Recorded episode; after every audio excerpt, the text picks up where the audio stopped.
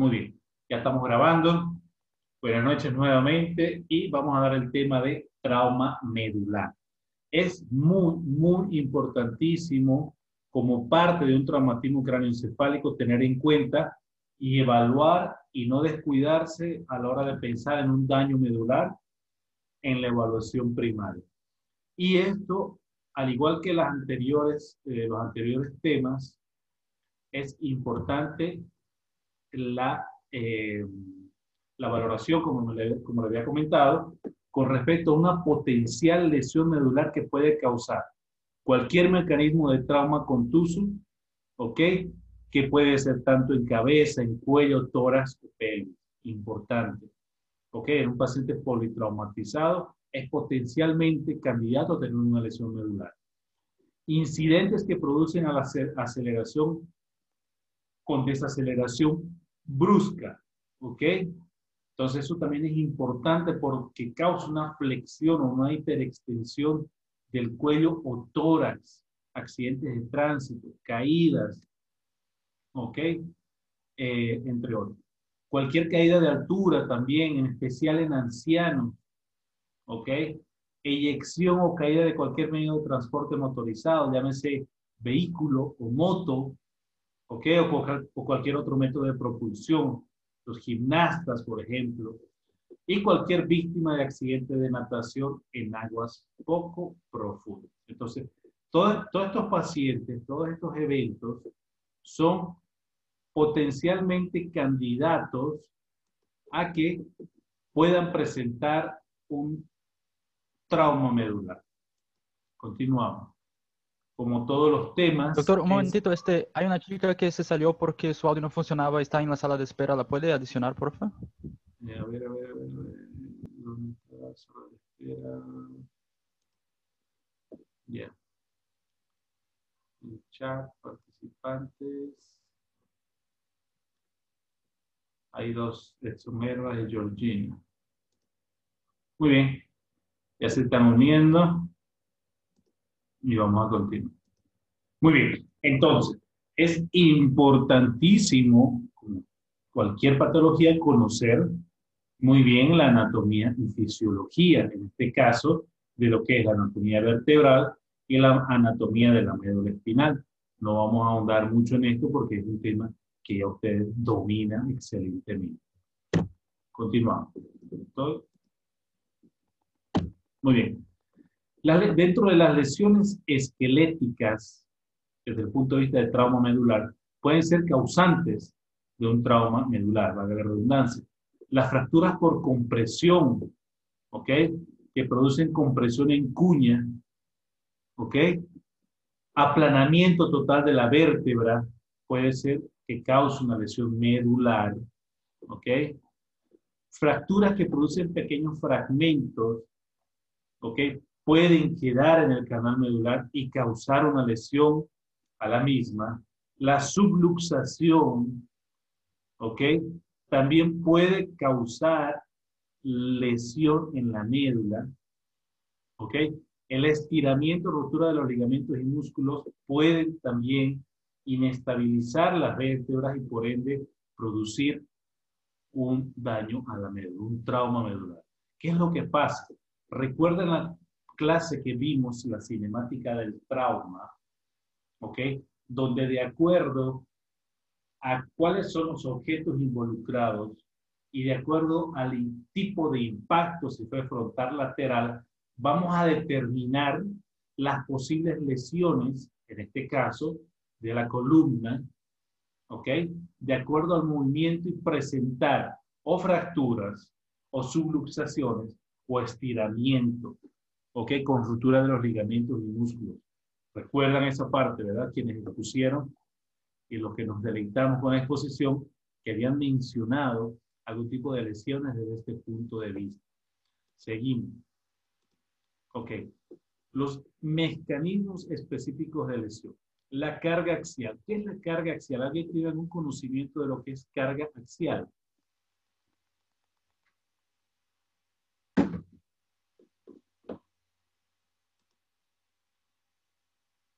Axial.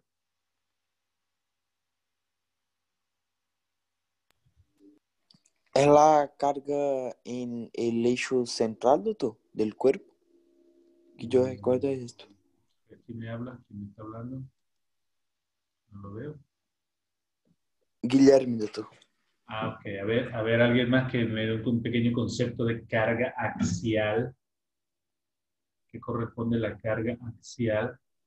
Doctor, es un incremento de lo que eh, va a provocar una sobreextensión o una sobre hiper, hiperflexión o una hiperextensión del cráneo, lo que va a cargar lo que es el hueso axial. Bueno, a ver, ¿alguien más? Doctor, buenas noches. Buenas noches, ¿quién me habla? Edson, ajá, Edson. Sí. ¿Cómo está? Buenas noches. Eh, la carga axial se la puede definir como la fuerza que actúa directamente en el centro axial mismo de un objeto. Ah, ¿qué más? ¿Qué más ocurre ahí? O sea, transpólalo a la, a la parte del trauma ah, perdón, a un trauma craneoencefálico y lesión medular. En el caso de una lesión medular es el, el acto mismo de sagitación, ¿no? Sobre un impacto. Es más o menos lo que yo entiendo por carga Ok, axial. A ver, vamos a, vamos a, vamos a retomar este concepto. Bien. La carga axial puede ocurrir de muchas formas, ¿ok? Pero generalmente, más a menudo, esta compresión de la columna ocurre cuando la cabeza impacta con algo. Imagínense que esta es la, esta es la cabeza, impacta con algo, ¿ok? Entonces, el peso del cuerpo que está aún en movimiento, que es mi brazo, va a generar es- es- este impacto, esta carga, toda esta la carga axial. Entonces, al chocar la cabeza con el objeto, el peso del cuerpo aún está en movimiento, ¿ok? Y entonces todo esto, eso es como cuando ocurre cuando un pasajero está sin cinturón y va hacia el parabrisas y choca la cabeza, pero se detiene la cabeza, más no el cuerpo porque sigue en movimiento. Y esa carga axial puede generar una lesión eh, medular. ¿Ok? Entendemos por eso la carga axial. ¿Ok? Entonces, eh, eso puede llevar, eso lleva el peso de la cabeza, el tórax. ¿Ok? Esto se ve generalmente en pacientes que tienen traumas en piscina, vamos a decirlo así, eh, eh, de baja profundidad, donde golpea la cabeza por, por hacer algún tipo de clavado. La flexión excesiva, hiperflexión, hiperextensión pudiese, o hiperrotación también, pudiesen causar una lesión medular, por lo anterior explicado. ¿Ok? La flexión lateral súbita, ¿ok? Una flexión lateral en trauma o en un accidente de tránsito con impacto lateral, puede ser una inflexión lateral súbita, la distracción, un sobreestiramiento de la ¿ok? Porque hay altura, etc. Entonces, esos son los mecanismos específicos de lesión para trauma eh, medular. Los tipos de trauma, primarias y secundarias. La primaria, es decir, el trauma directo a la médula, ¿no? Una lesión directa espinal, una compresión medular, ¿ok? O una interrupción del riego sanguíneo medular. Eso es realmente lo primero, la lesión primaria, como ocurre la lesión primaria cerebral, ocurre igualmente una lesión primaria eh, eh, medular. Y, e igual, la secundaria son causas de la primaria, el edema, isquemia, por interrupción del riego sanguíneo, y los fragmentos de hueso móvil por una lesión directa a la columna vertebral. ¿no? Entonces eso tenemos que tenerlo en cuenta también. A la hora de la eva- evaluación, realmente tener en cuenta, al igual lo anterior, la cinemática, fue una caída, fue un accidente de tránsito, etcétera. Fue una- un accidente a pasajero, fue motocicleta, etcétera. Entonces, ¿qué tenemos que hacer en la exploración física neurológica?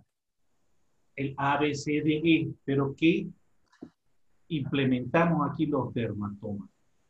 Con el uso o el, el examen físico de los dermatomas pudiésemos determinar si hay una lesión medular, en caso que existiera, el nivel, el nivel. Por ejemplo, si la sensibilidad es a, nivel de la cicatriz umbilical, hasta el ombligo, podemos inferir que hay lesión en T10. ¿Ok?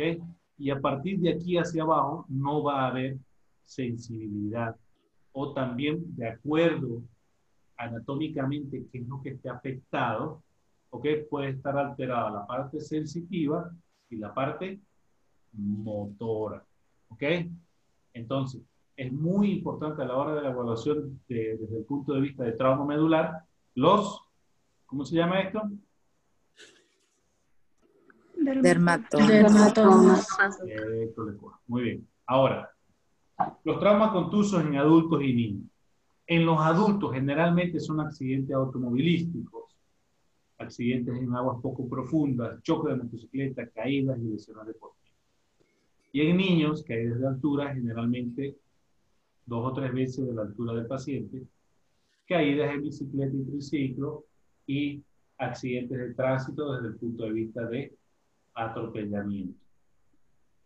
Ahora, los traumas penetrantes también hay que tener en cuenta. ¿okay? Los traumas penetrantes pudiesen, tener lesión directa o estar en el contexto de lesión primaria. ¿Ok?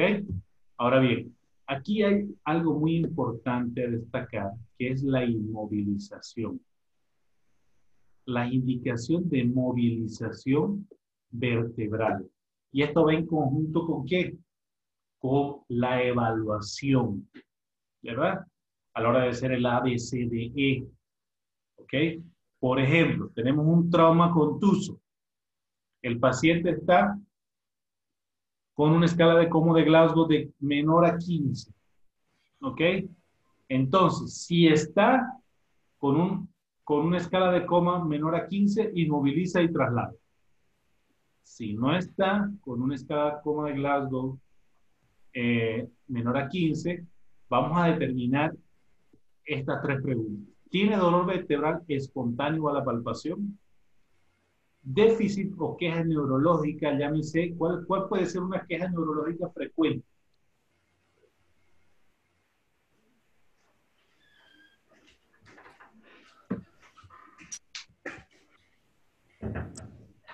¿Si olvidar, doctor? ¿Cómo? ¿Si olvidar? Eh, no entiendo muy bien. Cefalea, doctor puede ser cefalea, pero en el contexto de, de, médula, ¿qué puede ser? Que diga que no siente un miembro. Parestesia. parestesia, paresia, que diga que no sienta que tengo hormigueo, ¿ok? Mucha gente puede decir tengo un corrientazo, ¿ok? Entonces eso puede ser una queja neurológica desde el punto de vista de trauma medular, ¿ok? La deformidad anatómica de la columna vertebral. Entonces, si no tiene nada de eso, vamos al mecanismo de lesión sospechado, pero en el caso que tenga alguno de estos, así sea uno solo, sí, es decir, inmovilizamos y ¿qué hacemos? Trasladamos. Si no, seguimos buscando. Sospechamos de alguna lesión, si no sospechamos de ninguna lesión, no está indicado inmovilizar, pero igual tenemos que trasladar al paciente, ¿verdad? Porque no lo vamos a dejar en la, en la autopista. Pero si sospechamos de una lesión, entonces, vamos a hacernos las otras preguntas. Evidencia de alcohol, drogas, lesión de distracción, ¿ok? Que hemos hablado que la distracción, o incapacidad para comunicarse.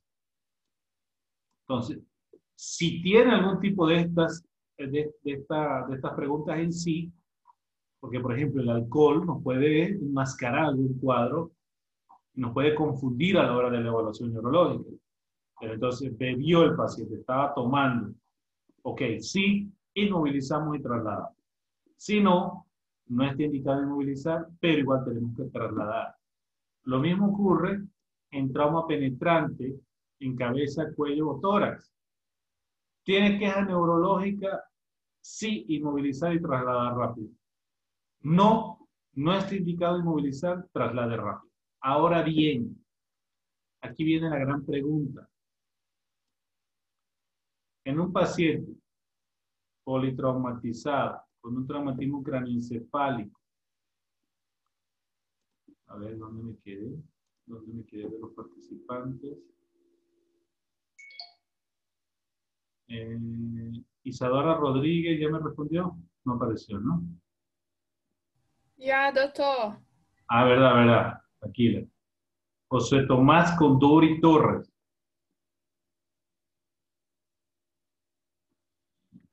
Sí, doctor, lo oigo. Ajá, dígame, profesor.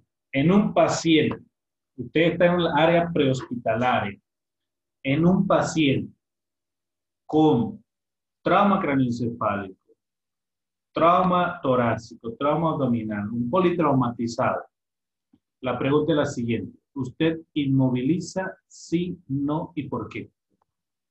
Independientemente de este cuadro, del cuadro que presenté, este logaritmo de actuación.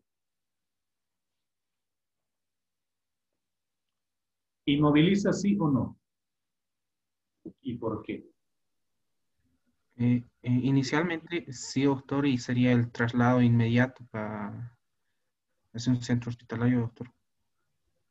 Ok, pero dime, dime algo más. Dime algo más. Convénceme de que tú me estás diciendo que sí lo inmovilizas.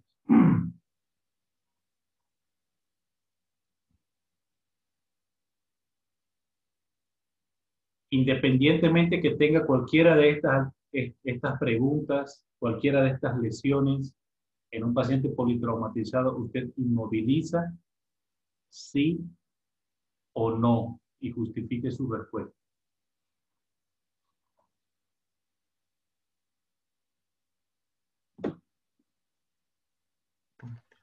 En este caso, doctor, el, el paciente va a ser politraumatizado y sí o sí tendríamos que inmovilizar, doctor. ¿Por qué? Va, va a tener eh, muchas lesiones y así también el traslado rápido del paciente, doctor. Ok, muy bien. O sea, usted sí lo in- inmoviliza, independientemente que tenga o no tenga. Muy bien. A ver, ¿Caterina ya me respondió? Sí, ¿no? Sí, doctor. Eh, ¿Dónde me quedé? A ver, a ver, a ver, a ver.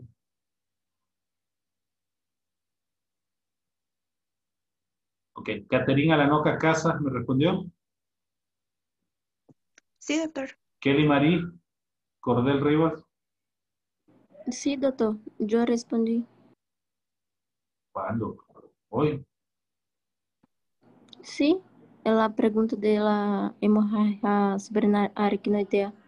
Ah, ok, pero no, no, no se molesta. Kelly Mariño. Kelly Marie, doctor, o Kelly Marie. Sí. Mari- Mariño, no, Mariño, no da Mariño. Mari- Mariño que respondió.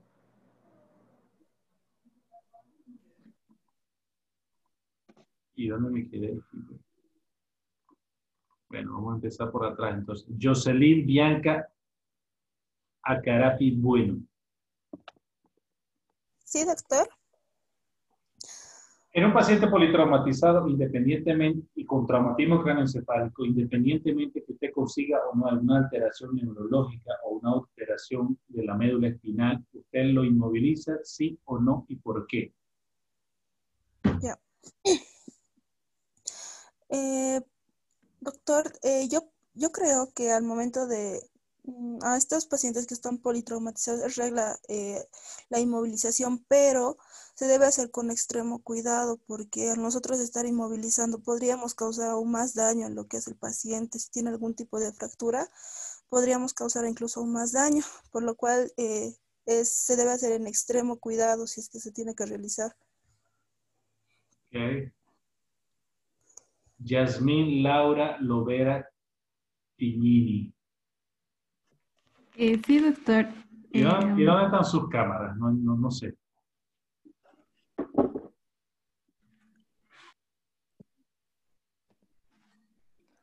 Ajá. ¿Usted lo inmoviliza sí o no? Eh, sí, doctor, yo creo que lo correcto es inmovilizar al paciente, ya que para evitar lesiones eh, que puedan causar más daño. Sin embargo, como mi compañera mencionó, también debemos tener un, sumamente mucho cuidado para poder evitar más daño en el paciente y poder trasladarlo de manera rápida para la atención. Bueno, lo que recomiendan todos los, todos los comités y todos los, los que hablan al respecto del tema, los, los conocedores del tema, es de que ante la duda, ¿verdad? Como dice aquí, si tiene duda, inmovilice. Y tenemos que usar el juicio clínico. ¿Ok? Pero entonces aquí viene lo que uno dice y lo que dicen por la calle, que es mejor tenerlo y no necesitarlo que necesitarlo y no tenerlo. Entonces, lo mejor es inmovilizar. Hay técnicas para inmovilizar. Hay inmovilizadores cervicales, inmovilizadores torácicos, ¿okay? inmovilizadores pélvicos, que hay que saber utilizarlos, porque no es igual tener un paciente en la calle que esté de cúbito supino a un paciente que esté sentado o que esté en cúbito prono, ¿ok? O que esté semiprono, etc. Ya les voy a mostrar al final unas imágenes de cómo inmovilizar, pero lo recomendable es inmovilizar, porque tal vez en el momento, en la escena, estemos con dudas al respecto y el tiempo en estos casos es importantísimo. Importantísimo. Y no podemos tardar tanto en el traslado, así como también en la inmovilización. ¿Ok? Entonces, una recomendación. Ahora bien, los signos y síntomas de la lesión medular entre se encuentran, ¿dónde estamos? Aquí dolor de cuello o espalda, dolor al movimiento del cuello o la espalda, dolor a la movilización en la parte posterior del cuello o línea media de la espalda, deformidad de la columna vertebral, contracción involuntaria de los músculos del cuello o espalda, parálisis, parece, parestesia, hormigueo en las piernas o brazos, en cualquier momento tras el incidente, signos y síntomas del choque neurogénico, priapismo en los varones, obviamente, ¿no? Entonces, esos son algunos de los signos y síntomas de lesión medular. Si usted tiene, va a, un lugar, a un lugar del, del, accidente, el paciente está eh, con pérdida del estado de la conciencia, pero usted evidencia que hay una deformidad, o tal vez está consciente el paciente, pero el paciente le refiere que tiene dolor cervical, o un dolor en la, columna, en la región lumbar, o dorso lumbar. O en, su defecto, usted evidencia una deformación, usted tiene que sospechar que hay una lesión medular. ¿Ok? Así también que ve un paciente masculino con priapismo, tiene que sospechar una lesión medular. Y así sucesivamente, de acuerdo a los síntomas y signos que pudiese presentar el paciente en cuestión. Doctor. ¿Quién habla? Eh, Victoria. Ajá, su cámara. Ya. Eh, quisiera saber eh, sobre la inmovilización que, que estaban hablando las compañeras, porque yo también tenía tomado como si fuera en cuenta de que cuando es un paciente politraumatizado, el ideal sería, la verdad, incluso dicen que nadie mueva, ¿no? El paciente que está ahí, espere que lleguen la gente que, que de los primeros socorros para ayudar. Y digamos que el paciente no tiene ninguna de aquellas alteraciones, está politraumatizado y si vos no inmoviliza y lleva eh, al hospital, ¿no? Hace el traslado. Y en este momento del traslado, por ejemplo, se tiene una fractura de costilla y por no estar inmovilizado acaba agravando eh, eh, y ahí sí teniendo un problema paciente por algún daño en algún órgano o algo. Entonces yo estaba pensando, ¿sería, en politraumatizado no sería sí o sí inmovilizarlo para no provocar un daño al, al paciente, incluso en el momento del traslado?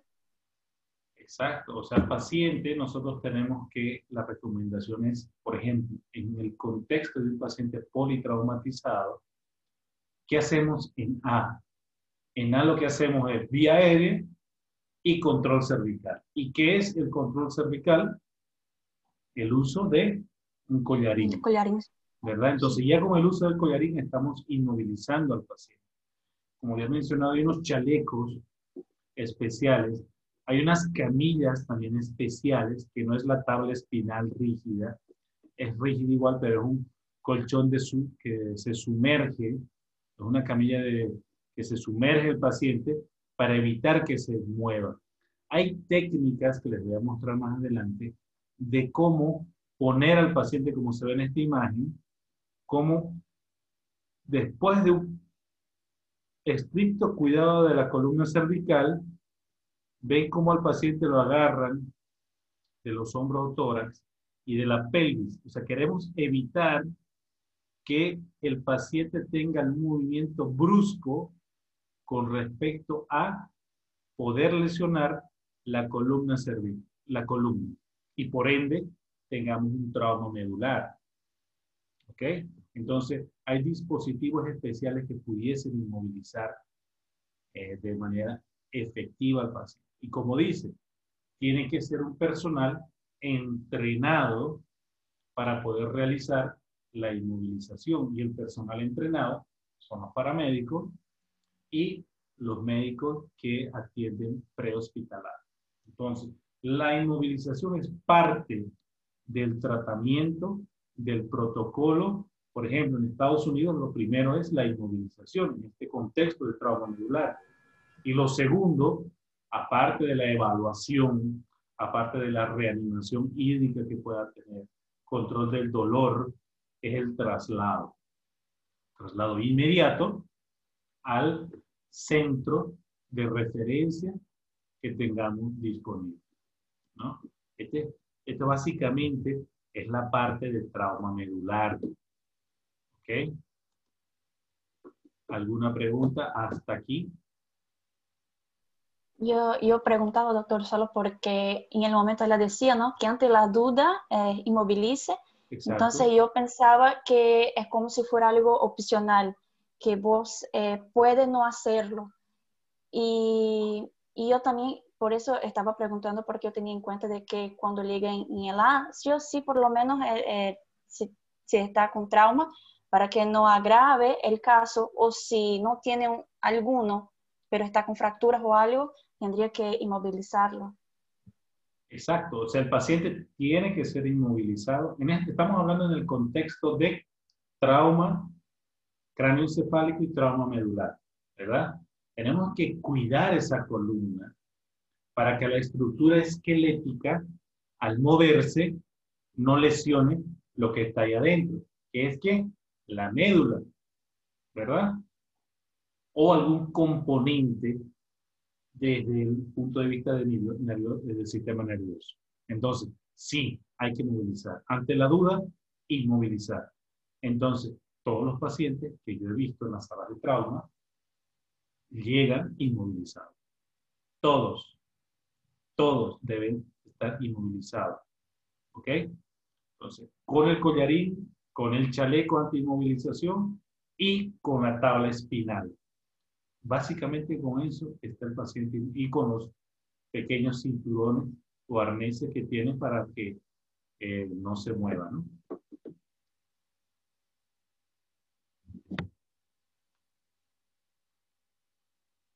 Ajá. ¿Alguna otra pregunta?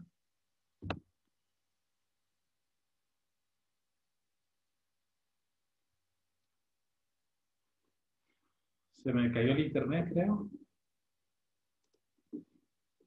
¿O no me escuchan? No, doctor, no, doctor, está, no, doctor. está, todo bien. Ah, ok. Están dormidos, no sé. Muy bien, muy bien. Muy bien, muchachos.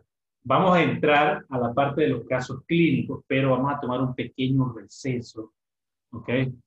De unos 8, 9 minutos, 9 minutos y medio, 9 minutos 59, para poder iniciar con los casos clínicos. Entonces, no se salgan de la sala, no se salgan de la sala, desactiven su cámara y su audio y nos vemos en 10 minutos, ¿ok? Ok, doctor. Está okay, bien, doctor. Ok, doctor.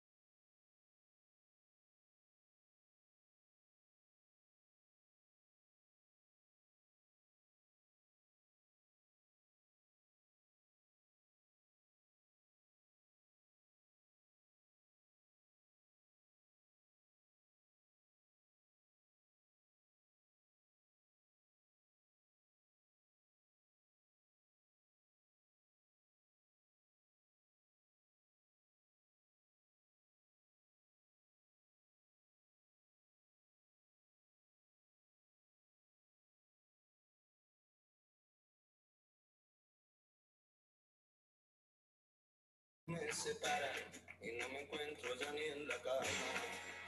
Amapolas son los suspiros de tus escamas,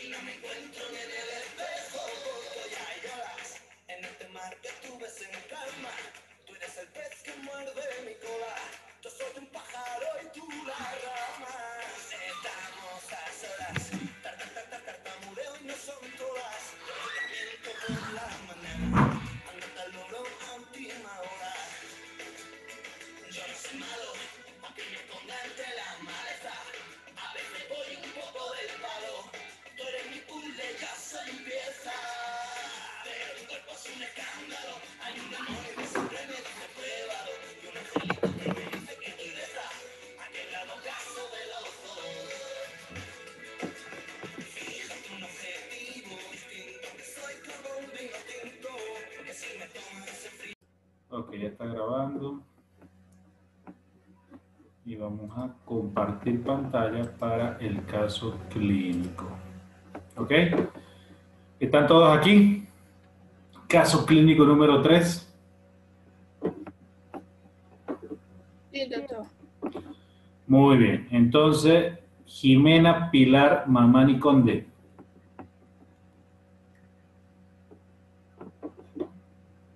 Presente, doctor. ¿Ok? Lea el caso clínico, por favor. Ya. Caso clínico número 3. Usted y su compañero son enviados a un callejón donde se encontró a un hombre de alrededor de 30 años, tendido sobre el pavimento, inconsciente y, y sangrando por la cabeza. Los testigos declaran que fue atacado por otro hombre, quien se dio a la, quien se dio a la fuga luego de golpear al paciente en la cabeza con una tabla. Reportan que estuvo inconsciente por aproximadamente cinco minutos, pero que ya ha recobrado la conciencia. La escena parece segura. La exploración inicial revela que el paciente eh, mantiene su propia vía aérea y respira con normalidad. Una laceración en la piel, en la piel cabelluda del lado derecho en su cabeza de 8 centímetros. Ah, doctor, no. Eh, con ocho- de 8 centímetros sangra copiosamente, copiosamente, sí, pero se logra controlar con presión directa y un vendaje compresivo. Su frecuencia cardíaca es 116 latidos por minuto. Su piel está caliente, rosada y bien perfundida. Abre sus ojos de forma espontánea y sigue instrucciones.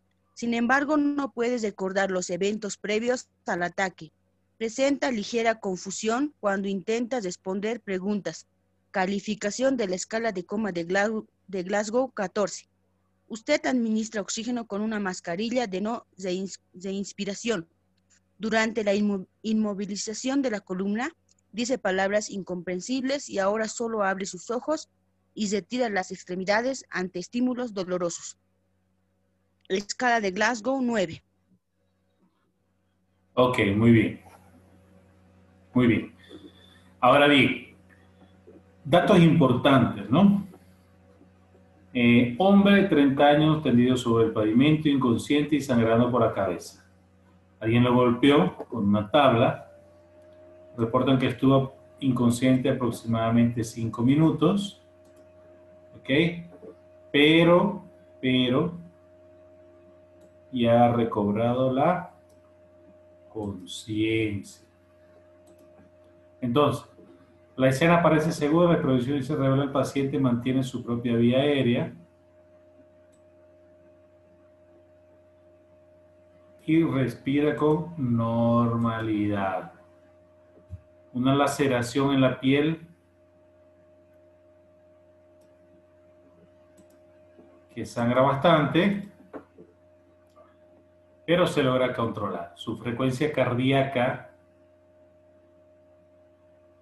es de 16 latidos por minuto. ¿Ok? Eh, su piel está caliente, rosada y bien perfundida. Abre sus ojos de forma espontánea, importante. Y sigue instrucciones. Hasta aquí. Hasta aquí. A ver, ¿dónde está? ¿Dónde está? ¿Dónde está? ¿Dónde está? ¿Quién me habló ahorita? Jimena, ¿no? Sí, doctor. Viviana Carnica Ochoa.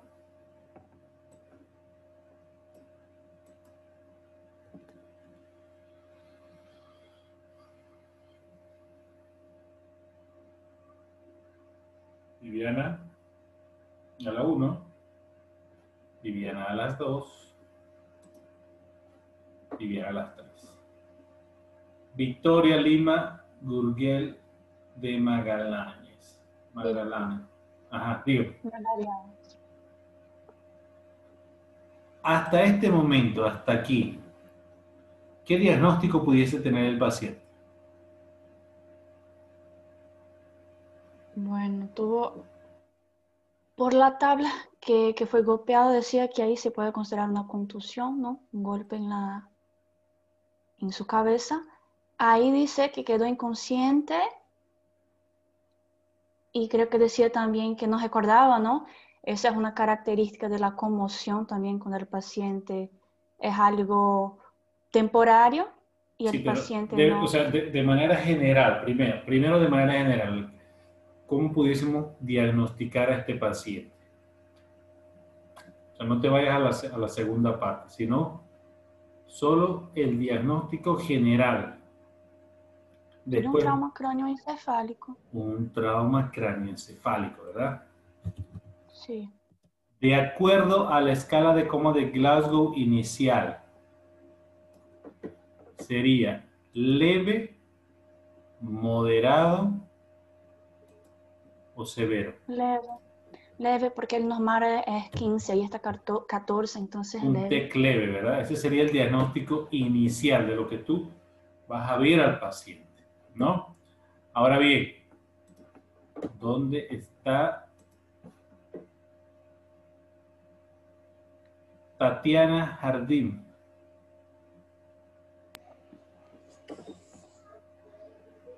Hola, doctor.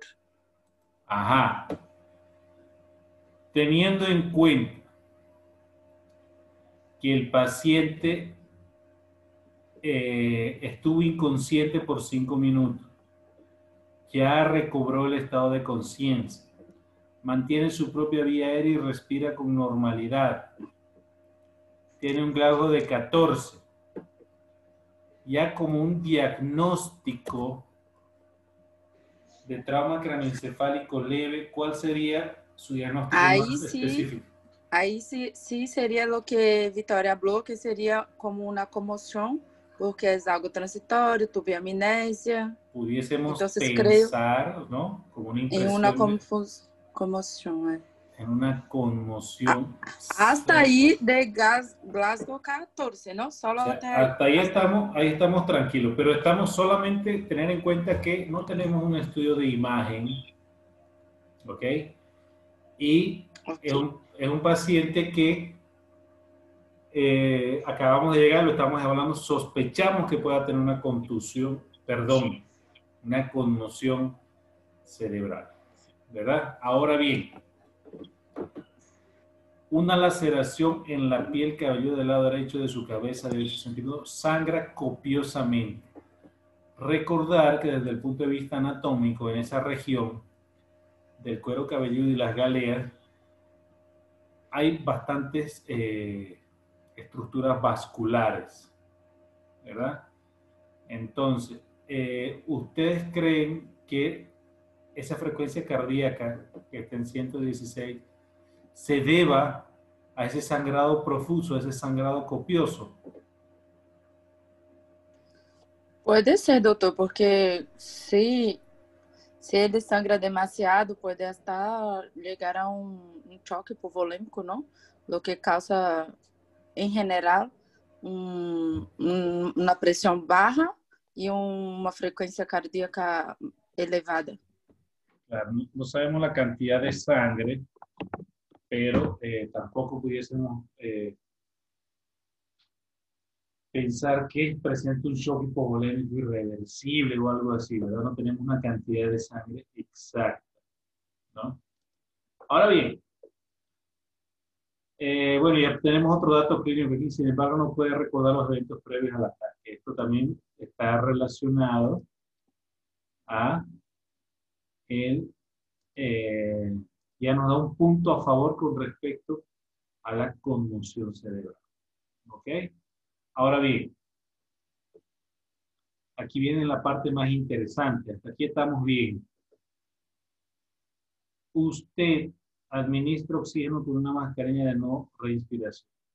Pero, pero, pero, pero, pero, durante la inmovilización de la columna, dice palabras incomprensibles y ahora solo abre sus ojos y retira extremidades ante estímulos dolorosos. ¿Qué pudo haber pasado aquí? Tatiana Iris Huanca Durán. Buenas noches, doctor. Ajá. Sí, dígame, doctor, no escuché la pregunta, perdón.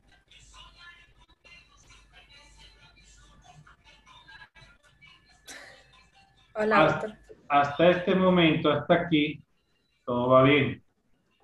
Ajá. Pero resulta que acontece que cuando usted la está inmovilizando, dice palabras incomprensibles y ahora solo abre sus ojos y retira las extremidades ante estímulos dolorosos. ¿Qué pasó ahí? El paciente perdió la conciencia, como bueno, el, como acá dice en la historia que tuvo, tuvo un golpe, perdió la conciencia. Tuvo un, eh, tuvo una, un golpe encefalocranial. No sabemos a qué tipo porque todavía solo sabemos que estamos. Ajá, y entonces, ¿qué vamos a hacer? ¿Puedo? ¿Quién quiere hablar? Isadora. Sim. A ver. É, em esse caso, porque em na avaliação do trauma medular, é, na exploração física, não, talvez a pessoa pode, a gente pode detectar aí, pode ser alguma lesão motora, sensitiva, não sei. Quando, pelo fato de não pensar que seria um trauma medular, talvez não imobilizou e, enfim, pode gerar isso, não, doutor? A ver, a ver, a ver. Doutor, eu também posso. Doutor, puedo? Ah, vai, João. Já hablei. Ajá, a ver. ¿Quién iba a hablar? Doutor, é, é, ele paciente teve uma. Su cámara, levou- Joao. Ai, doutor, hoje não, tô horrível, hein? ¿Cómo? ¿Cómo? Nossa, doutor, tava. Tá me vendo? Ajá, a ver, a ver, a ver. Escúchenme algo. Bien. Este este es un caso clínico integral, que, que es de traumatismo craneoencefálico y también puede ser un trauma medular, ¿no? O sea, no, no, no, no nos centremos netamente a lo que, a la exposición anterior. Ajá. Doutor, o, é, o paciente levou uma paulada na cabeça, né? Então, isso pode, como ele tá com, falando coisas que não fazem sentido, é, pode ter, deve ter uma lesão na área de broca dele, não? Ou então ser um, um estado de hiperperfusão tecidual que está levando esse déficit neurológico do paciente, entendeu? Claro, escúchenme algo. Aquí la clave de esta parte donde dice durante la inmovilización, no necesariamente usted hizo una mala inmovilización, porque en caso tal, pensemos algo, de una lesión medular, otras serían las manifestaciones clínicas. ¿Copiado hasta ahí? ¿Ok? Pero si ya empieza con alguna alteración que está diciendo palabras incomprensibles, la escala de cama de Glasgow está bajando a 9, ya ese traumatismo craneoencefálico ya no es, ya no es leve, ¿verdad? Entonces, Entonces, tenemos que estar pensando en un tipo de, les- de lesión. ¿En dónde? Stephanie Casa.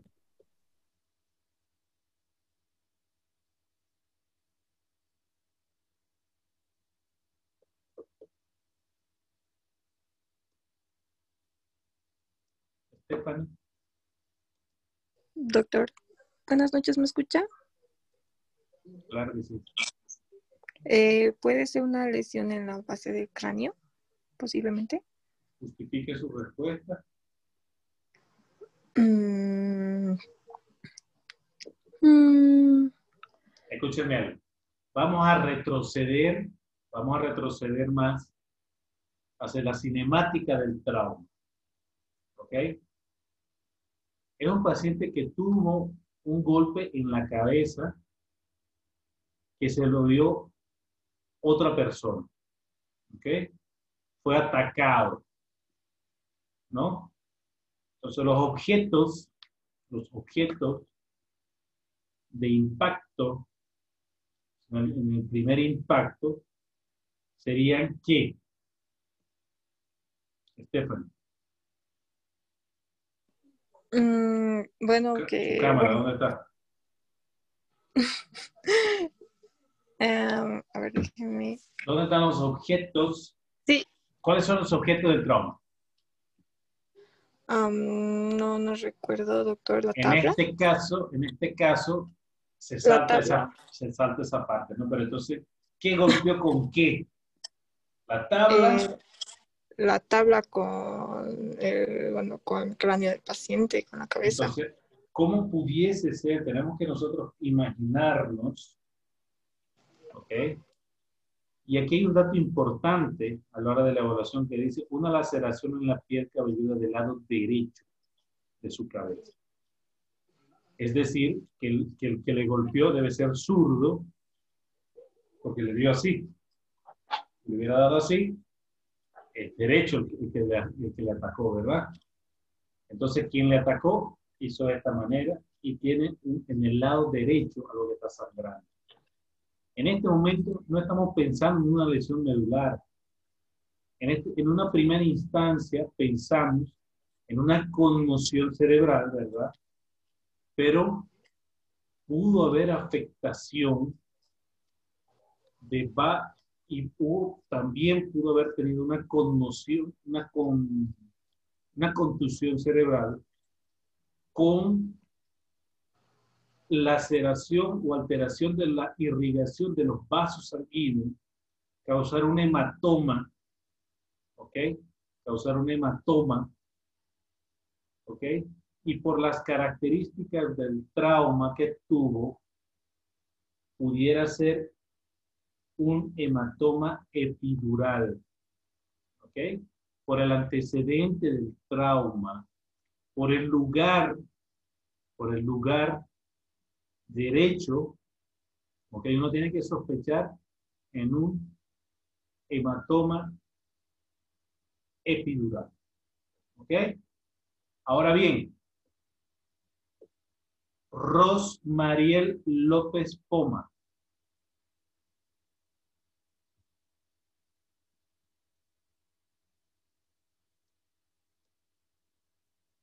Rosmariel.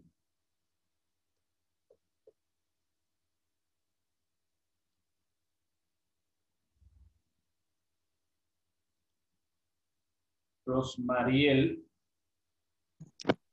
Sí, doctor.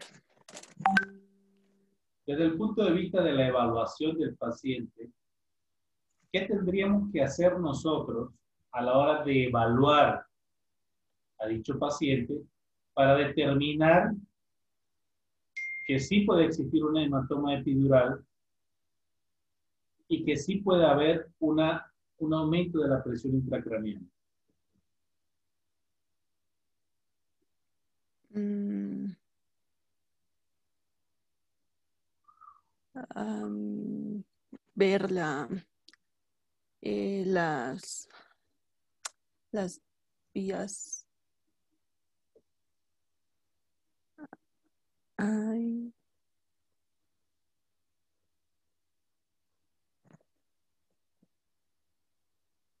Neida Nayeli Quispeticona.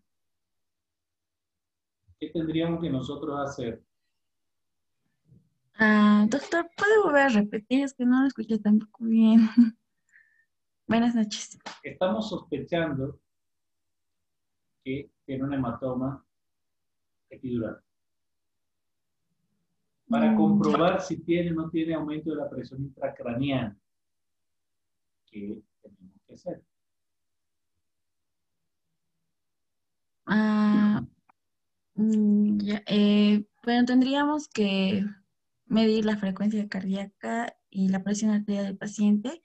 Si esos dos están alterados. Eh, además, ¿Cómo estarían alterados?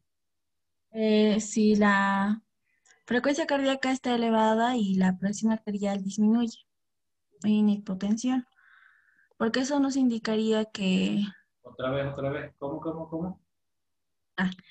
que, o sea, habría una frecuencia cardíaca ah, más alta, una taquicardia y una hipotensión, si es que eh, el líquido cefalorraquídeo eh, estaría aumentando de volumen. Pero si estamos hablando de una lesión epidural, no hay esa lesión de masa como tal, así que la verdad yo no pensaría primero en eso, sino de que hay un hematoma en la región epidural y...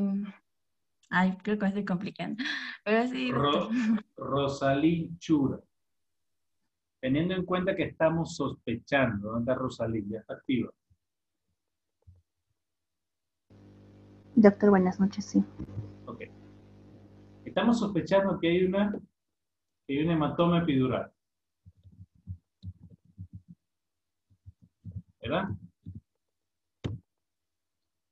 ¿Qué tendríamos que hacer- nosotros hacer para determinar si hay o no hay un aumento de la presión intracraneana?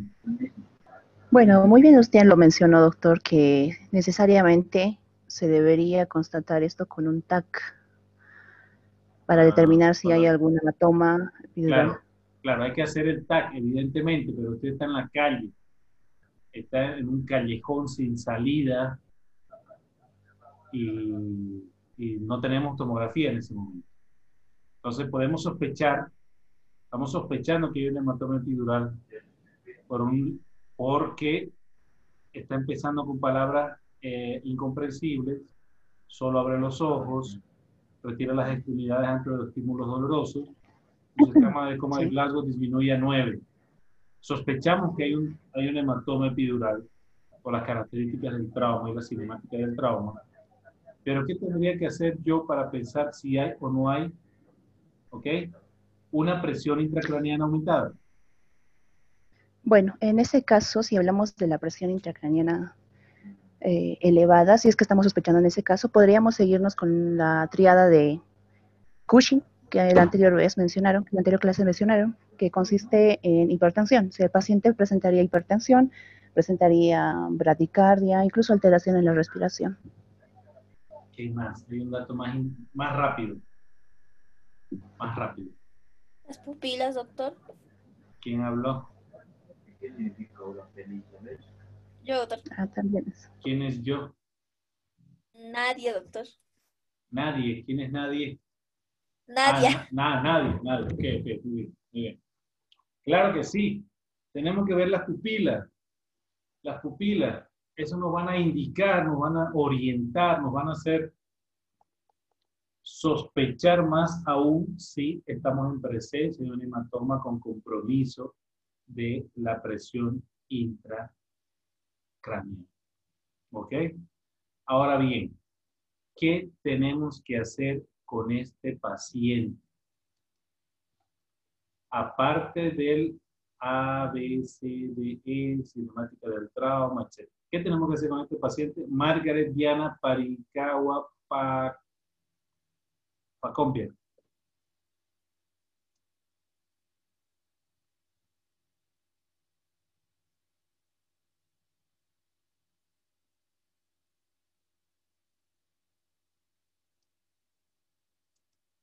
¿No hay? ¿Se fue? Ajá, ¿quién quiere hablar? ¿Qué tenemos que hacer con este paciente? Doutor, ¿Quién es? Ah, Tatiana. é, Ah, Tatiana. Tatiana. Claro, Tatiana. Transporte, é, transportá-lo o mais rápido possível, manter Antes a disso, mobilização de, Ajá, de inmovilización. coluna, a mobilização, é, certificar a todo momento, fazer o gla- é, Glasgow de novo, a ventilação, oxígeno, tudo isso, sempre reavaliar, porque ele está se decaindo por la, pelo provável hematoma epidural.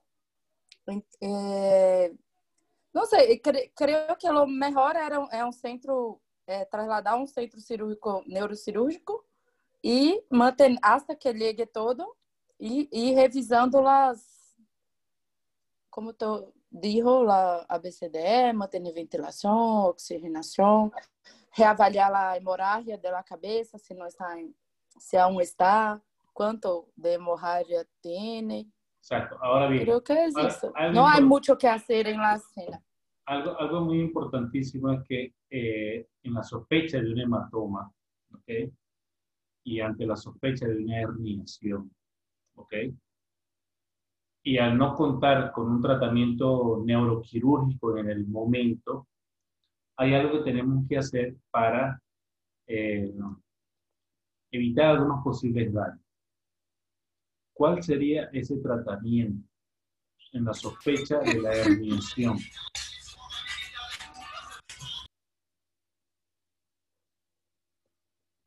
Ya estamos en la ambulancia. La ya estamos- hiperventilación, doctor, La hiperventilación es importantísima ante la sospecha de herniación. de herniación. Tenemos que garantizar, tenemos que garanti- garantizar una buena perfusión, tenemos que garantizar, tenemos que hiper oxigenar, hiperventilar al paciente. ¿Ok? Algunos hablan de en adultos hasta 25, hasta 20, garantizar 20 respiraciones por minuto, eh, entre otras cosas, pero la hiperventilación es muy, muy, muy, importante. Entonces, eh, en la escena, en pacientes neuroquirúrgicos, realmente no hay, eh, eh, no hay algo, un tratamiento quirúrgico en el momento. Es muy difícil realizar un drenaje si es que no tenemos específicamente el área del hematoma. ¿Ok?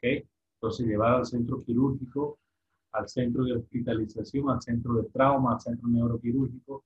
¿Y qué es lo que tendríamos que hacer al llegar ahí? Cualquiera puede responder. Tomografía, doctor. Doctor, de nuevo. La Doctor. tomografía. Doctor, lo que se debería hacer es estabilizar, terminar de estabilizar al paciente y realizar ya los diagnósticos por imagen. Exacto, o sea, de nuevo hacer una BCDE, primario y secundario inmediato, usted ya presenta el caso al hospital, ya el hospital sabe que usted va a llegar con ese paciente con una sospecha de un hematoma epidural, con una sospecha de herniación, y eh, prácticamente el paciente pasa directo a tomografía. Ya el neurocirujano está esperando las imágenes y ya tomará conducta al respecto. ¿Ok?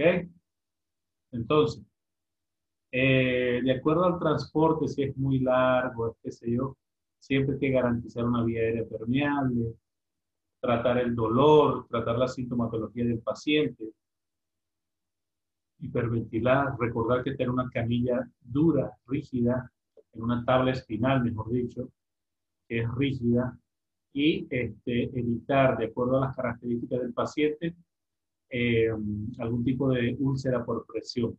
Hay almohadillas o parches de almohadillas especiales que se colocan en los puntos de úlceras por presión, eh, que, está, eh, que se puede colocar en los glúteos, se ponen en los codos, se ponen en las escápulas y en algunos casos eh, también se colocan en, los, eh, en la región calcánea, ¿ok?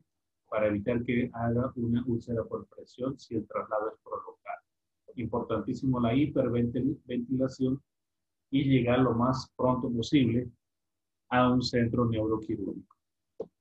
Eh, les voy a presentar ahorita eh, las partes, la, vamos a dejar de compartir, ok, muy bien. lo que corresponde al, al- al manejo o a la parte de eh, la inmovilización. Ese nos había olvidado del tema anterior. ¿Ok? El manejo de la columna y cómo movilizar al paciente. Entonces voy a compartir pantalla.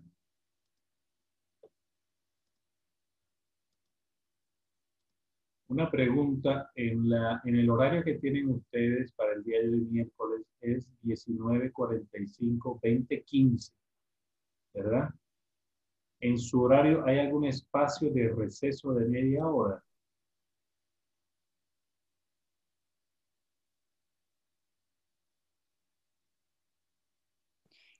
Es, No, doctor, eh, de 15 minutos. Sí, 15 minutos, es de 19.45 hasta 20 y 30. Y ahí la siguiente clase empieza a las 20.45, entonces son como 15 minutos ok, de ok, receso. Está bien, está bien. está bien. Es para tener en cuenta de, de tratar de mm, tratar de hacer ese receso de 15 minutos formalmente. ¿Ok? Y no pasarnos de la hora y respetar el horario, ¿no? Bueno, ¿se está viendo la pantalla? Sí, doctor. Ok. Sí, Sí, doctor. Esta es la parte, esta es la parte, a ver, vamos a ver si se puede hacer así. No, no se ve muy bien. Nos salimos y ponemos conectar. Entonces, dentro de las habilidades específicas para el manejo de la columna está eh, el rodaje del tronco. ¿ok? En primera instancia, obviamente, lo primero, lo primero, vía aérea y control de la columna cervical. ¿Ok? Entonces, ¿para qué está indicada esta maniobra de rodaje del tronco? ¿Ok? Es para posicionar al paciente en una camilla o un dispositivo para facilitar el movimiento. Y lo segundo es girar a un paciente con sospecha de trauma medular para examinar la espalda. O sea, vamos a hacer dos en uno aquí. Para rodar el tronco, uno, colocarlo en la camilla y aprovechamos el momento y evaluamos la parte posterior del paciente. Si hay aumento de volumen, si hay deformidad de la columna, ¿ok? O si hay algún tipo de trauma penetrante o trauma contuso cerca del área de la columna, ¿ok? Entonces, mientras uno de los paramédicos mantiene la estabilización neutral de la cabeza del paciente, un segundo paramédico coloca un collarín cervical del tamaño apropiado. En una ambulancia debe existir todos los tamaños de collarines o collares cervicales. ¿Ok? Entonces, miren. Eh, ¿Ven la manito en la pantalla? Cuando muevo.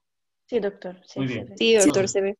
Mientras este, mientras este doctor que está acá, este paramédico que está acá, que está en A, vamos a suponer que esté en A, en lo que es vía aérea y, y control de columna cervical, hay otro doctor que está acá y otra doctora que está acá, ¿verdad? La clave de esto es entrecruzar las manos. El que está acá coloca prácticamente a nivel eh, un poco más abajo del cinturón pélvico y la otra doctora entrecruza la mano y está casi por la cintura, ¿verdad? De esa manera garantizamos una movilización en bloque, el brazo derecho en el hombro y otro a nivel de la rodilla, eh, por encima de la rodilla. De esta manera vamos a poder hacer un movimiento, un rodaje en bloque y evitar algún movimiento brusco. ¿Ok? Entonces, al mover, al rodar al paciente, evaluamos la parte posterior e introducimos la camilla rígida que está a un lado. ¿Ok? Se debe de sostener o sujetar la camilla contra la espalda del paciente y entonces nuevamente hay un movimiento en bloque que se va a realizar. ¿Ok? Es una de las, de las maniobras. Entonces, eh, una vez, bueno, una vez que ya está colocado el paciente, se debe de elevar hacia arriba para poder eh, ponerlo y fijarlo. Estos agujeros que ustedes ven aquí en la camilla, ven lo- lo- los surcos. Eso es para poder colocar algún dispositivo Sí. que, como están viendo aquí, como un cinturón, como un arnés, ¿ok? Para poder inmovilizar. Si se ve, si se fijan aquí, está entrecruzado, que me va a garantizar una inmovilización acá de la pelvis. Y acá arriba, que está como si fuese una mochila, ¿verdad? Me va a garantizar un- una inmovilización de lo que es el tronco, ¿ok? Y yo, evidentemente, la parte de la, del collarín cervical, la inmovilización de la cervical. Ahora, hay otras habilidades específicas con respecto si el paciente se encuentra, se encuentra en prono o semiprono, ¿no? Entonces, de la misma manera, la paciente que está en A va a tener la, la capacidad de la inmovilización, control de la cabeza con control cervical y evaluar A, ¿ok? Entonces los otros doctores de la misma manera entrecruzan los brazos, ¿ok? Y el otro brazo que les queda, entre comillas, libre, van a tomar del hombro y en este caso, si está en prono, del muslo. De esa manera hacen la movilización en bloque, ¿ok? Pero como el paciente ya está con la espalda hacia arriba, pega la camilla o se, eh, eh, se pone, se coloca, se sujeta la camilla en esa parte lateral para, a la hora de la movilización. ¿Ok? Una vez que está acá, de la misma manera, girando como el tronco hacia su costado, la cabeza del paciente gira menos que el torso. De modo que para el momento en que el paciente se encuentra sobre su costado, la cabeza y el torso son alineados en forma adecuada. O sea, el movimiento que se hace en estos pacientes es importantísimo. Esta paci- este doctor acá no va a mover la cabeza. Los que van a mover y girar completamente son ellos. Y ya la cabeza va a quedar alineada con un pequeño movimiento. ¿ok? De la misma manera, se debe de sujetar a nivel de las costillas, ¿ok? aprovechando de, de la inmovilización y la parte de la pelvis. Cabeza, columna cervical, tórax y pelvis deben de mantener la inmovilización independientemente si giran o no giran al paciente. Con- entonces, si un paciente está de pie, que puede ser, en algunos libros describen que el paciente con trauma craneoencefálico o trauma medular, inclusive se habían encontrado caminando. Algunos dicen que llegan caminando a, la- a los hospitales. Es poco por- frecuente, pero sí se ve. Entonces el paciente, deben haber tres o más rescatistas, evidentemente. Lo primero, como siempre, control de la cabeza, posición neutra y columna cervical. Importantísimo lo primero, ¿no? Entonces, lo otro, nunca el paciente deja, perdón, nunca el paramédico deja de fijar, de, de tener fija la cabeza. Entonces van colocando de manera eh, eh,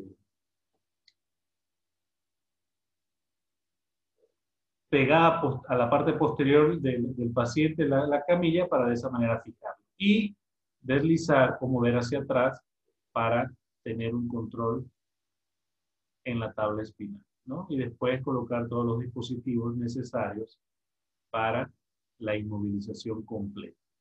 Si hay dos rescatistas y el paciente está de pie, evidentemente alguien con el control de la columna cervical y el otro está acomodando la camilla para su posterior colocación y fijación eh, final, ¿no?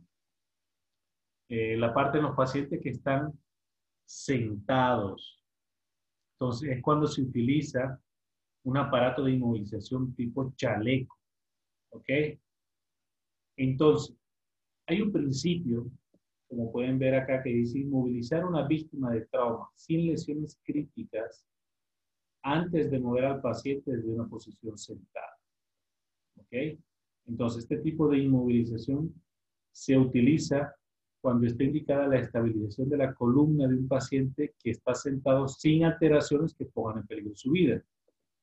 Entonces, hay varios diferentes dispositivos de los chalecos, ¿ok? Cada modelo es diferente en cuanto al diseño, pero todos cumplen el principio de la inmovilización, ¿ok? Es- según este libro, están utilizando un modelo que es el dispositivo Kendrick, ¿ok? Entonces, eh, se mantiene al paciente en una posición erguida, ¿ok? Siempre hay alguien, como pueden observar, agarrando la cabeza. Importantísimo, ¿ok? Le inclinan ligeramente hacia adelante para proporcionar una cantidad adecuada de espacio entre la espalda, el asiento y poder colocar el dispositivo. Hay una nota que ponen que antes de colocar el dispositivo detrás del paciente, las dos correas largas eh, son desabrochadas y colocadas por detrás del chaleco. ¿no? O sea, cosa que cuando las coloque se pueda poner el- el- las correas ah, para la posterior inmovilización final. Entonces, una vez colocado el- el chaleco entre el asiento y la espalda del paciente, eh, se mueven los alerones y estos hacia las axilas del paciente. Y de esta manera queda la inmovilización. Garantizamos inmovilización cervical, garantizamos mo- inmovilización de la columna eh, del tronco, ¿ok? Y de esa manera podemos hacer la explicación final del paciente. Siempre, siempre, siempre hay alguien, siempre hay alguien que está con la cabeza, ¿ok? Con la columna cervical. También este chaleco tiene un dispositivo para mayor fijación de la cabeza para mantener en una posición neutra, ¿ok? Y garantizar mayor inmovilización del paciente. Entonces, eh, las correas tienen que revisarse nuevamente, fijarlas nuevamente bien. Recuerden aquí que hay un dispos- un- unas correas donde garantizan la inmovilización pélvica del chaleco, obviamente el tronco y la parte del dispositivo de la cabeza, el tronco. Entonces, como observan en el número 9, tratan de introducir parcialmente la camilla de explicación o tabla espinal, ¿ok? Para de esa manera, en dos tiempos o en tres tiempos, poder realizar la extracción. Como pueden observar acá, hay muchas personas que participan en esto. Todos tienen que conocer cuáles son los tiempos. Una extracción rápida. Principio, estabilizar manualmente un paciente con lesiones críticas antes y durante el movimiento a partir de una posición centrada. Entonces, hay varias técnicas de la misma manera. Siempre, como pueden observar, hay alguien que está con la cabeza y columna cervical, no tiene chaleco y van en una movilización en bloque. Ok, aquí hay tres rescatistas. Ok, le entrecruzan los brazos para mayor comodidad y mayor inmoviliz- inmovilización. Elevan los pies al lado contrario del asiento del chofer y de esa manera pueden hacer una explicación adecuada. ¿Ok? Siempre, siempre hay alguien que está, repito, con la cabeza y columna cervical. ¿Ok? Rotan al paciente hasta que pueda ser sacado del vehículo y colocado en la camilla larga, camilla de explicación o tabla espinal. Desplazan con mucho cuidado y siempre hay alguien cuidando la, la cabeza y la columna cervical hasta, hasta la camilla y llevar a la ambulancia. Entonces, cuando hay dos paramédicos y teniendo todos los dispositivos disponibles, utilizan, como pueden observar, eh, la estabilización manual 1 y el otro,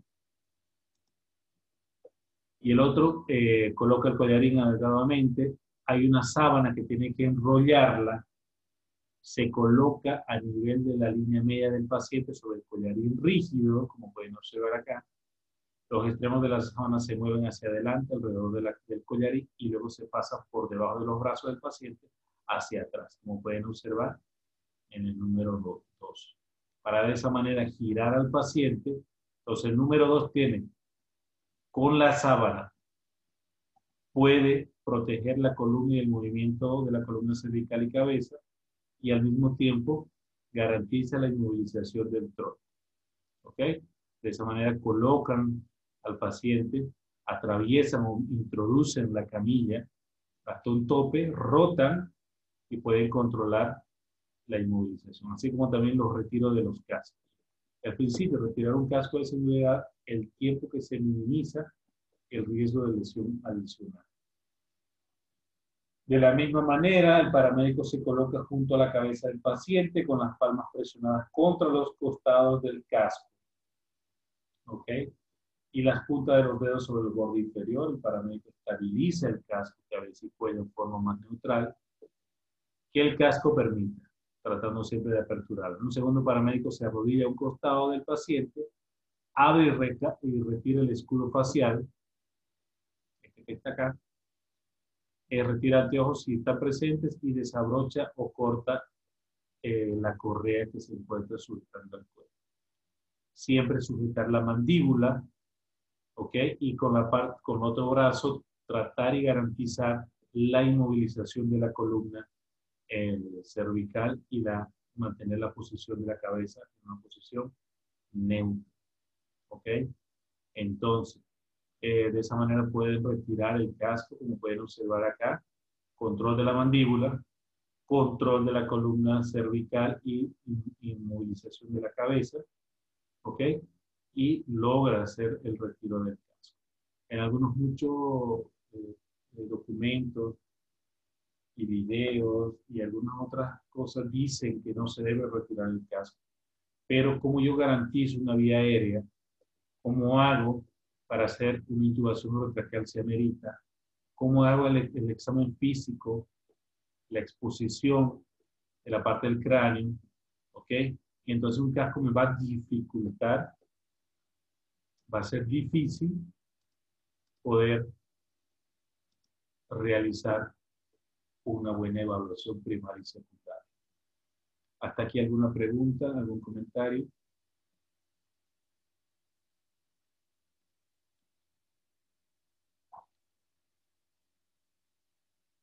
¿Ninguno?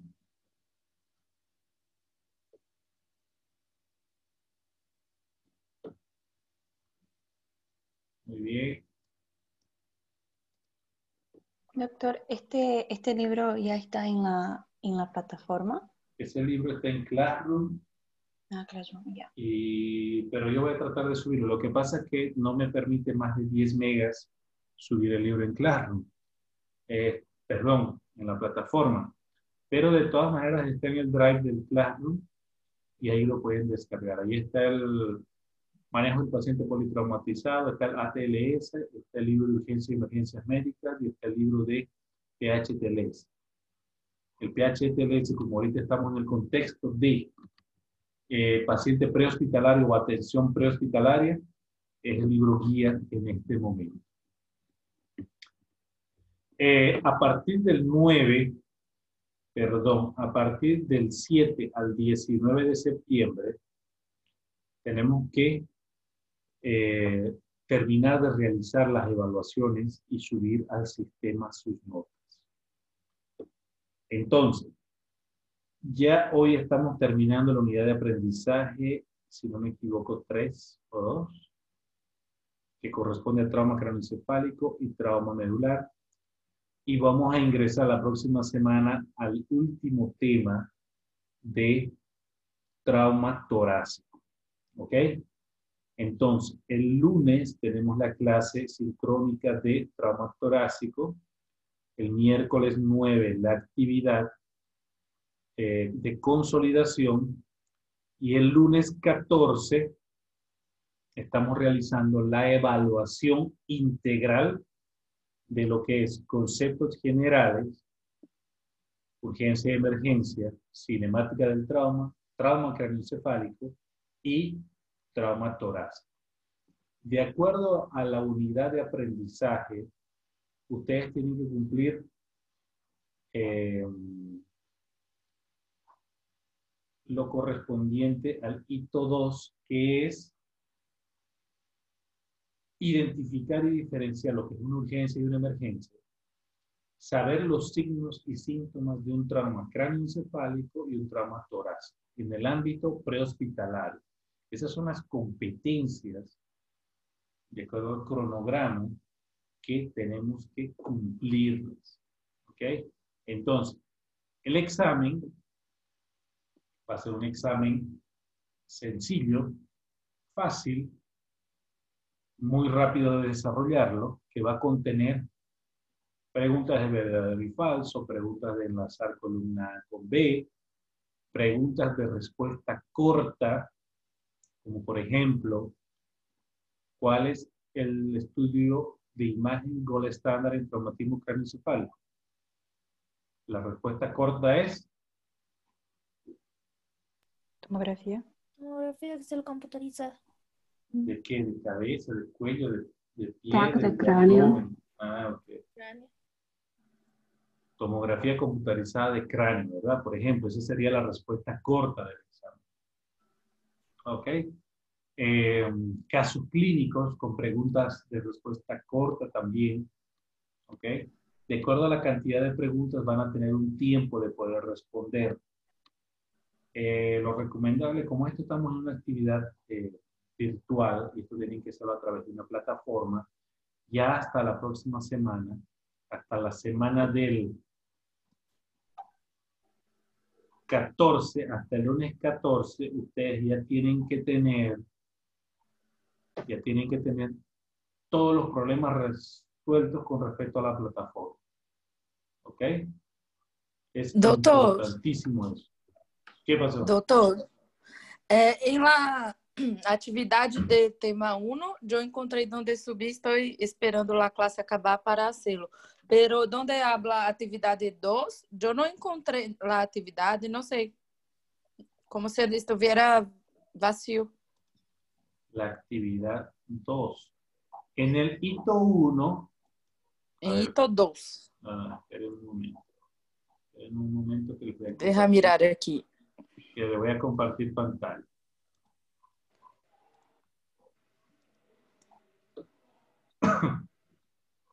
En la parte del hito 1, ¿todos me siguen? Sí, doctor. En la parte del hito 1 hay una presentación del estudiante, hay una tarea que realicé el día de hoy. Esto tienen como una semana y algo para realizar.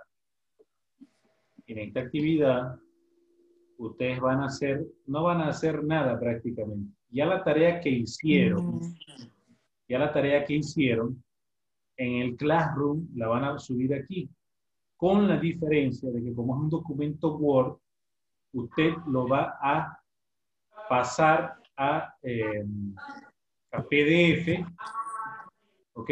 Y lo va a subir. Eso es todo. ¿Ok? Lo va a subir aquí a la tarea cuando usted ingrese a la tarea. Ahora bien, vamos para el hito 2.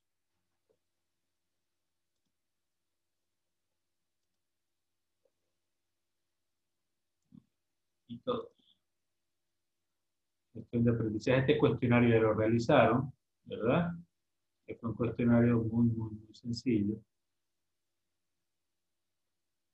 Unidad de aprendizaje, tarea unidad de aprendizaje, ok. No, en el, en el, todavía no lo monté en este grupo. Eh, entre hoy y mañana lo, lo monto la tarea del número 2. Y lo monté en el otro grupo y no en este. ¿Ok? Que es un trabajo. No, aquí está. Aquí hay una tarea en unidad de aprendizaje 1 que también tienen que hacerla, que es eh, un resumen correspondiente a urgencia, emergencia y cinemática del trauma. Igual el documento Word lo exportan a PDF y lo suben a la plataforma. Tu pregunta es que no estaba disponible para poder hacer la tarea o no lo había visto.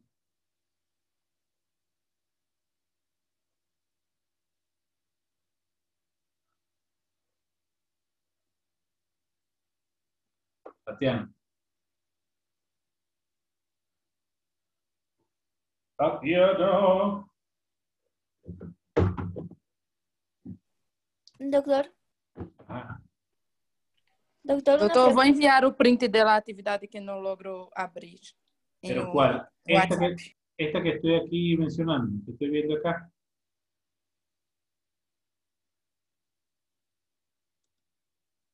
Deja mirar.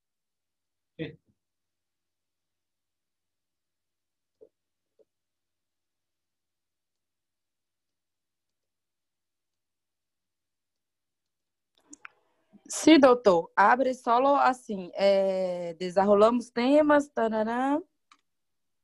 Ah, agora sim. Perdão. Eu não mirei que tinha onde apertar para abrir, mas La tarea, perdón, doctor. Ah, me asustaste. No, no me. Burra. No, me asustes así. Está bien. Bueno, igual, en el transcurso de esta semana, igual va a haber una pequeña tareita para el traumatismo craneoencefálico, ¿ok? Y también una pequeña tareita sencilla, no sé si un cuestionario o algo para el traumatismo torácico.